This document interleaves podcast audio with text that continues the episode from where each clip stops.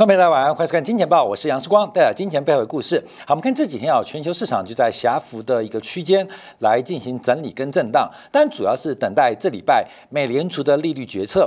市场上其实对于美联储这周的一个升息啊，不管是零点七五个百分点，甚至升息四码来到一个百分点，我再提醒大家，市场是效率的，效率市场会把我们已知。现在发生甚至未知的信息进行一个定价，所以理论上我们要观察啊，这礼拜的升息啊，反正不是三码就是四码，这个虽然感觉很轻松，但基本上已经被市场完全定价。那现在观察两个重点，第一个就是这个升息完之后，美元正在转弱的颓势会有什么样的方向？第二个，九月份会不会是美国这一次加息周期的？最后一次啊，这是美国加息的最后一次，所以我们今天啊，要从上个礼拜五，包括了美国，包括了欧洲区啊，公布了最新采购今年指数来做观察。那大家要了解到，因为全球最大的两个经济体分别是美国跟中国，中国是防通胀，美国是怕失业，所以中国。在这个通胀可控的情况之下，或通胀有危机当中的过程，呃，有危机有风险过程当中，可能会把这个失业率放手，除非失业率失控，不然这个防通胀的这个大方向主旋律不会改变。美国是怕失业率，所以除非通胀爆掉，不然美国不会牺牲就业机会。那现在很妙，因为中国防通胀，美国防失业。可是现在啊，呃，通胀跟失业都在低档。可是我们看到中国的失业率不断的攀升，美国的通胀更是已经爆到九霄云外。那现在就很妙，这个本来是中国防通胀，美国防失业啊，现在反过来了。这个美国无暇顾及失业率，只能面对通胀压力，而中国现在无暇关心通胀，比较。关心的是整个失业率大幅的抬升，所以最对于货币政策的步调跟基期，就产生了跟过去正常的周期循环的一个背离发展。所以今天我们要观察啊，在这个情当中，中国不降息，而美国啊这个升息接近尾声，会有什么样的发展？好，第一个我们看礼拜五啊，美国公布的最新的这个采购经理人领先指标，包括了服务业。包括了综合 PMI 都双双跌破，只有制造业目前还维持在。五十以上，我们从整个数据做观察可以看到，第一个，美国制造业虽然是五十二点三，但比六月份啊这个前值啊，呃七月初值啊，七月初值来的低啊，是创下二十五个月新低。那服务业是跌破了五十的中间值，来到了四十七，创下二十六个月以来新低。所以目前美国服务业的状况跟当时爆发新冠疫情没有差别。我们在二零一九年当时年底预估的一个更年更月的变盘，没有想到恰好出现了新冠疫情对全球市场的干扰。那当然，人为的刺激，不管美国的超量化的宽松，甚至三轮的财政刺激，的确暂时把美国经济给救回来。那这个美国的股市金融市场是全面性的创新高。创新高，再再创新高。可是啊，这个阎罗王啊，要来催你的命，要来收你的命啊！不管你再多刺激，它还是会打回原点。所以，我们看目前美国的服务业的态势，似乎啊，要慢慢摆脱新冠疫情的干扰。新冠疫情的利空跟刺激的利多综合之后，还是要回来历史周期的变化。所以，目前美国服务业快速探底的局面，到底会发生什么样的鬼故事？那这边就要配合人为的干预啊，跟这个影响会冲击有多大？好，我们看一下。美国 PMI 的这个初值啊，我们不管包括我们制造业啊、服务业两项做观察。那在美国 GDP 比较高的是服务业的 GDP 啊。那目前整个服务业，不管从新订单、积压订单，甚至就业产出，都在快速的下滑。所以我们可以假设一个呃周期论，其实美国的周期从二零一九年第二季之后就开始往下。所以，为什么在二零一九年第三季，鲍威尔会从原来的缩表开始放弃，甚至出现三次降息。因为在二零一九年年末，二零一九年末应该在这边，二零一九年年末在这这个这个这个位置这个位置，其实就是一个周期下滑的过程。而这个周期下滑将我们拉得更远，它是两千零八年扭曲政策的一个呃总结或买单机会。它本来就有一条旋律要往下。这个美国的经济，美国资产价格泡沫化，其实已经难以为继了啊！虽然试图紧缩，试图退场，试图加息，可在二零一九年的第二季，所有的急救政策都已经失效。在第三季，鲍尔再度出现连续三次降息，可是其实没有办法阻碍，没有办法停止美国经济下滑的趋势。结果发生什么事情，大家就知道了。在二零二零年第一季出现了新冠疫情，就这一块。结果美国又打了一次强心针，又进行了一个叶克膜的安装，把美国经济给硬拉回来到这个区间。可是事实上，我们注意哦，主趋势没有改变。假如我们把这一块挖出来看。它本来就是一个周期下滑的自然过程，市场按照自己的节奏在做调整。可是新冠疫情的干扰，让整个市场的机制在过去两年失灵了。假如我们把这个图放大到这一块整张图，这是两千零八年本来就应该做的市场出金，在多轮的 QE 制政策之后。扭曲了这种周期，所以一个是大周期的必然往下，一个是小周期往下。其实发生在二零一九年的秋天，发生在三年前那个秋天。当时啊，其实美联储大家还有印象吧？当时美联储七月、八月、九月三次降息，甚至结束了缩表。其实早在那个时刻就看到美国出现一个长周期的下滑，跟商业周期。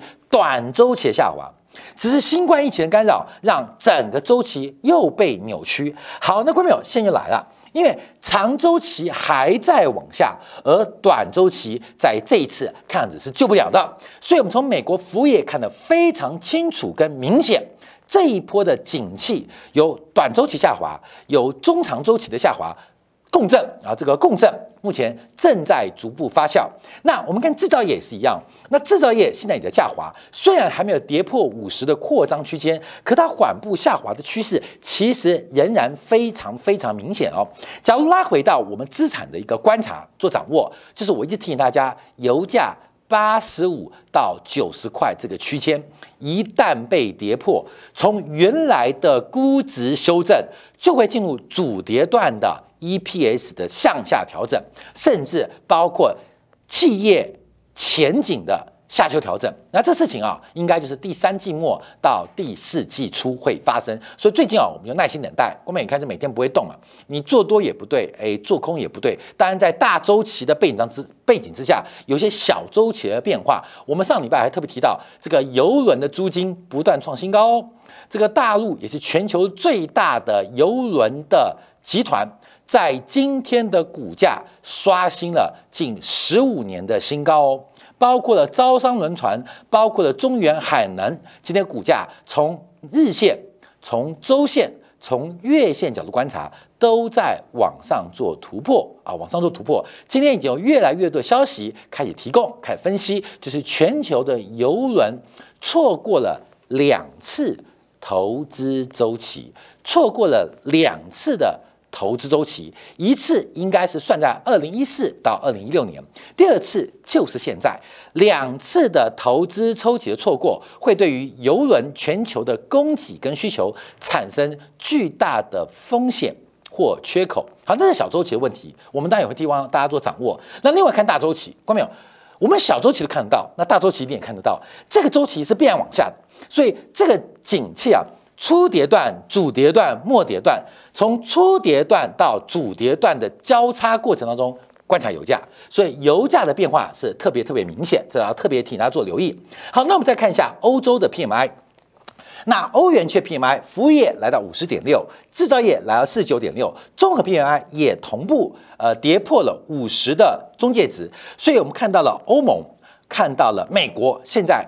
综合的采购经理人指数都跌破了五十的一个位阶，那这是一个非常重要的一个讯号。那我们在细分啊，包括了德国跟法国，那特别是包括像德国跟法国，目前制造业都跌破五十了，那德国的服务业更是领先于法国，跌破了五十的收缩区间。所以现在从德国做观察啊，目前来讲，它的收缩。跟紧缩的情况远比法国更为严重，可大家不要忘记哦，在景气下滑的过程当中，欧洲央行上一周决定启动十二年以来的首度升息，这叫做雨天收伞。光明，你懂意思吗？这叫雨天收伞，而这个收谁的伞？是收全经济的伞。当整个景气，不管是制造业、服务业，在收缩的过程当中，进行了加息的发展。当法国包括了制造业、服务业分别创下了二十个月跟四个月新低的时候，结果欧洲央行是进行加息的动作。所以我不断提醒观众要注意到，这一波加息是没有办法避免的。这一次全球资产。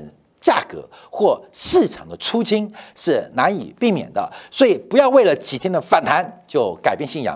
但你也有耐心等待主跌段的到来，越按照这个一个月美国股市跌幅超过十 percent，那跌到年底，那美股市就升到零了。所以我们在五月份啊，在六月份都有透过长期的统计的数据跟他报告，长空不会出现。那么大的月跌幅，在六月中的时间啊，在六月中的时刻，我们还特别提醒大家不要过度恐慌啊。在五月份也提醒大家不要过度的恐慌，就是空头要小心。为什么？因为它不会出现那么大的月度跌幅。现在到七月底了，我们回顾看我们六月份的一个观察，其实仍然非常非常准确。可是，哎，准确要知道重点哦。我们今天小周期看得到。大周期就看得到，你小的都看得到，大的就一定看得到了。那大的看得到。小的不见得看得到啊，根本这是呃逻辑的问题啊。那现在要观察，因为这一波的周期下滑还没触底，可是欧元区的升息周期才刚刚启动，这根本就是要了命哈。所以我们看到后面的主跌段，大家拭目以待啊，不要乐观，大家可以慢慢等待。好，那我们就要回来观察，只要把这个比较下，把美国、欧洲跟中国做比较，我们就看出了一个方向，因为我们一直跟大家提醒到。中国的采购经营指数是领先于欧洲跟美国，领先不见得了不起哦，越领先触底就领先做头，领先做头就领先触底，所以领先或滞后不代表这个经济体或这个国家发展的比较先进或发展的比较落后，只是各个经济体有自己的周期，所以这个领先。或这个滞后，领先箭头，那你就要小心；领先见底，你可以乐观。可这个滞后关系、相互关系，其实跟强弱没有发展，只是我们可以看到这个变化。那我们看到，从整个美国、欧元区跟财新中国的 PMI 来做个比较，可以比较明显看到，因为现在中国正在触底反弹。那这个触底反弹，我们在两周前分享过，中国地区、大陆地区的。信贷脉冲并没有进一步的扩张，这就跟我们标题有关。因为中国在防通胀，除非失业率失控，不然进一步的宽松，你不要去做任何的期待。美国在防失业，美国在防失业，除非通胀可控，不然紧缩会一路到底。因为他们的本线主线现在呃。控制住了，可是最担心的风险同时发生了，同时发生了，所以到底是要顾通胀还是要顾失业？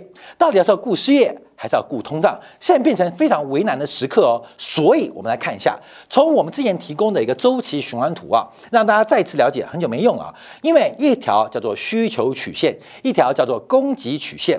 那为什么红色的供给曲线的波动会大过蓝色的需求曲线？我们在节目提到，因为相对于市场资讯的取得，供给曲线在变动成本。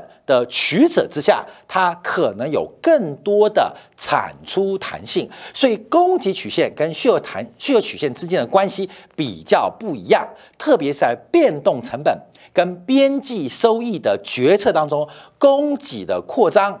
跟收缩常常会比需求来的更多数量弹性啊，数量弹性，这跟大家报告说为什么红色线比蓝色线的波幅来的大。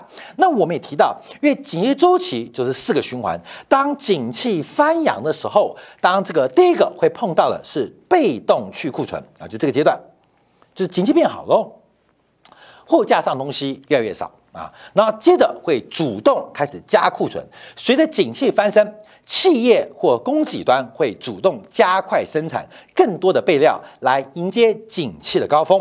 那随后会进入一个被动加库存的阶段，就是现在啊，现在像半导体啊就非常明显，叫被动加库存，需求见底之后开始滑落，可是厂商的供给在极短期当中并不能。快速的减少提供、减少生产，所以会出现一个被动加库存，随后会出现一个主动去库存的阶段。从主动去库存，再到被动去库存，再变成主动加库存到被动加库存，这就形成了一个商业周期的观察。通常。两到三年会完成一整个周期的发展，通常两到三年会完成一个周期的变化啊，观没有？大概是这样观察啊。那现在观察这个周期，因为这次周期被扭曲掉了。这次周期被扭曲掉，被什么扭曲？被新冠疫情给扭曲了。也就是在二零一九年，其实全球的景气都到达顶峰，可在二零二零年第一季，全球景气瞬间的崩溃。瞬间崩溃，而这个崩溃并不是供需两端的调整，而是因为新冠疫情带来的社交隔离，随后的反弹更多的是官方的货币跟财政刺激。所以过去这三年，全球的商业周期，我们提到的库存周期是被扭曲掉的，才会出现我刚刚一开始破题的这一次的修正。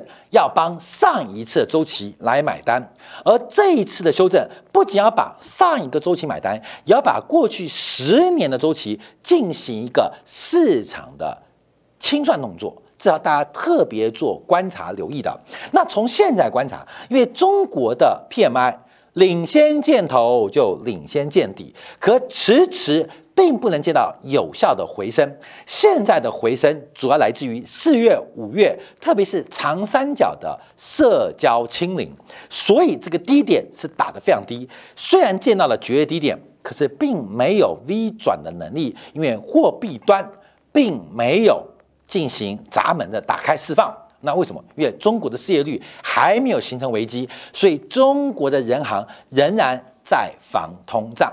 那我们看一下欧洲跟美国都，那现在下速度越来越快。其实，关键我们在今年上半年跟去年第四季就画过这个图嘛，当然你还记得吗？今天我们修过，因为去年的时候我们把欧洲画在这边，美国画在这边嘛，那中国是画在这边嘛，这是去年第四季跟今年第一季嘛。那现在就照我们的故事慢慢走，而且很准哦，他们顺序不会插队哦，就是按照这顺序下来。所以现在中国还在底部这边混。那美国已经下来了，还没触底，而欧元区开始出现一个滑落，而且欧元区滑落看样子会越来越快，这是个周期过程，要超车的可能性不太大，好，就基本上是这个循环过程。那为什么这次危机会放大？再次强调，就是因为紧缩正在发展。好，那我们今天要观察一下，因为按照中金的一个报告，呃，统计到上周啊，统计到上周，全球央行进入加息周期的比例。来到了百分之七十六，这是创下一九四六年以来最高。一九四六年就是二次大战结束后的隔一年啊，这是创下了一九四六年以来的最高啊。目前这个全球央行加息的比例是创下历史新高，所以我们见证了一个什么时代？我们见证了一个连父亲、连你的爷字辈都没看过的年代。后面我们现在见证历史时刻，这一次的加息是创造了一个非常非常重要的历史里程碑。那上一次加息发生什么事情？发生美国经济的大崩溃嘛，大萧条嘛。那发生什么事情？就是马歇尔的这个欧洲的投资计划，透过创造欧洲的重建，给美国的过剩产能。带来一定的市场，同时韩战的爆发又消耗了美国过多的库存，所以整个欧洲的马歇尔计划、亚洲的韩战，基本上是美国调整自己一个最重要的方法。所以，我们有时候换一个角度做观察哦，我们先不要讲这个大陆解放军多厉害，把这个联合国部队逼到了这个呃，应该是釜山的海边嘛。啊，不逼到反，穿着都要跳海喽？怎么又打了回去？打了回去又退了回来？各位，我们可以讲解放军很伟大，但你不要排除哦，这也可能是美国在消化它的战略物资、战备物资的一种方法啊。透过这种来回的消耗，才把库存给打完。那另外，马歇尔对于欧洲的重建，还有包括世界银行啊，包括世界亚洲复兴银行、欧洲复兴银行的建立是。另外创造新的市场的重建，所以一连串动作才解决了上一次的问题。好，现在又来了啊，现在又来了，所以怎么办呢？怎么办？需要找战争嘛？需要战，俄乌战争够不够？看着不够啊，看着不够，可是又打不起来，所以这个库存就淹塞了，而且传统的生产力不能有效的去化，后面这会形成一个非常恐怖的一个经济的结构哦，这个经济的一个结果是非常非常惨，所以大失业潮必然会发生，大失业潮必然会在明年开始发生，那社会的波动。或对立也会从明年开始非常明显发生，因为没有出海口，这个制造制造能力跟制造的产品跟库存没有出海口。没有输出的地方，它会形成一个堰塞湖，这会给全球经济带来极大的打击跟困难。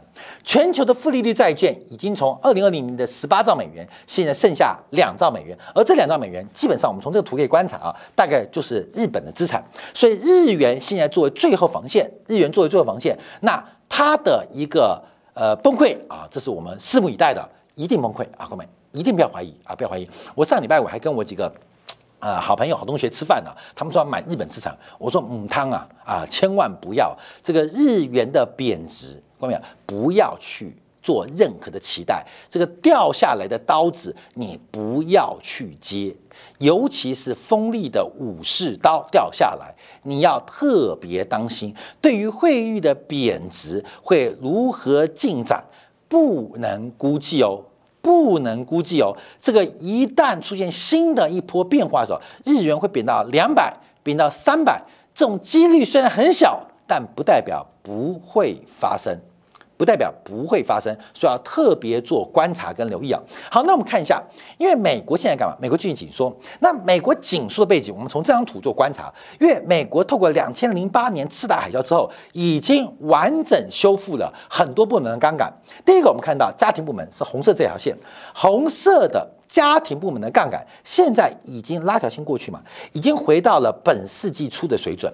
另外，我们看一下金融业的杠杆也几乎回到了本世纪初的一个位阶。企业部门的杠杆现在也回到了本世纪初的位置。唯一的杠杆是加在政府部门，从呃最高啊一度来到百分之一百三十五，就是 GDP 的百分之一三一百三十五，就是美国国家的债务政府债务是 GDP 的一点三五倍。可是政府的高杠杆基本上让美国的包括了非金融的企业部门，就是黄色这条，包括了家庭部门，包括了金融机构，都做了非常完整的调结构哦。大家特别担心哦，美国现在准备好，美国的企业、美国的银行、美国的家庭结构都调整完哦。中国的供给侧改革是二零一七年开始的，现在只是改革的路上，所以很多官员问说，怎么看待河南这个村镇银行的挤兑风暴？这什么关系？这事情是发展的必然。大家 OK，不要很久，因为很多台湾观众健忘症。你去看看台湾一九九九、两千年、两千零一、两千零二、两千零三，当时台湾的农会信用合作社倒一片啊，十五家银行倒掉了四分之一啊！别开玩笑，台湾的挤兑不会比大陆来的少哦，台湾光怪陆离的故事也不会比大陆来的轻松哦，这是必然哦。所以一旦进入收缩环境，这些都是象征。这些都是讯号。那在紧缩的必然就会出现啊，就会出现。那目前是美国把金融机构、把非金融企业，就一般企业，把家庭部门的杠杆已经回到了两千年的水平。那其他的经济体或其他国家有这个条件吗？美国能够紧缩，美国能够去赤字，能够去宽松，原因是它的金融企业、银行、它的企业、它的家庭，其实做好了相当多的准备哦。那我们回来观察，因为美国现在的宽松主要是来自于对政府债权，这是截止到今年年初的数字，所以只要把政府的杠杆给关掉。美国的货币宽松跟超发货币就自然解决了。那现在要不要关掉？现在即将关掉哦，即将关掉。所以美国赤字的问题，关没有？在未来几年，按照美国政府的办公室可以看到很清很清楚哦，正在收缩。可是很可悲的地方在哪边？在于全球四大央行，另外三家欧洲央行、英格兰央行，他们也跟进紧缩。完全不了解，美国已经收缩跟结构调整完成。最可怜的是，欧洲央行竟然在做傻事，你知道吗？还在做疯狂宽松，而日本央行是变成僵尸，什么都不变，什么都不变，静待哈，静待判决判决。可是从全球四大央行以美国美联储为首，在收缩的过程当中，必然会跟全球的股市价格直接形成。高度的正相关。我们从前面的角度观察，可以看到美国的收缩、美国的割韭菜、美国财富的转移正在走到最后一步，它不会轻易放手。所以在九月份最后一次加息结束之后，我们是大预估九月份就最后一次加息，明天是这礼拜升息，九月份就最后一次加息，后面就所谓的缩表，而这个缩表的速度对于全球财富移转的。大功即将告成，所以目前美国在紧缩过程当中，整体的金融条件仍然是非常宽松，大家不得不防啊，要特别小心，尤其是第三季末跟第四季初全球主跌段的开始，我们早在啊 今年第一季、第二季啊，在股市大跌的时候，我们就跟大家提醒到，尤其是油价在何时。跌破九十块钱，这是一个非常重要的讯号跟指标，分享给所有的金钱豹观众朋友。感谢大家收看，明天同一时间晚上八点，杨树观的金钱豹与各位再会。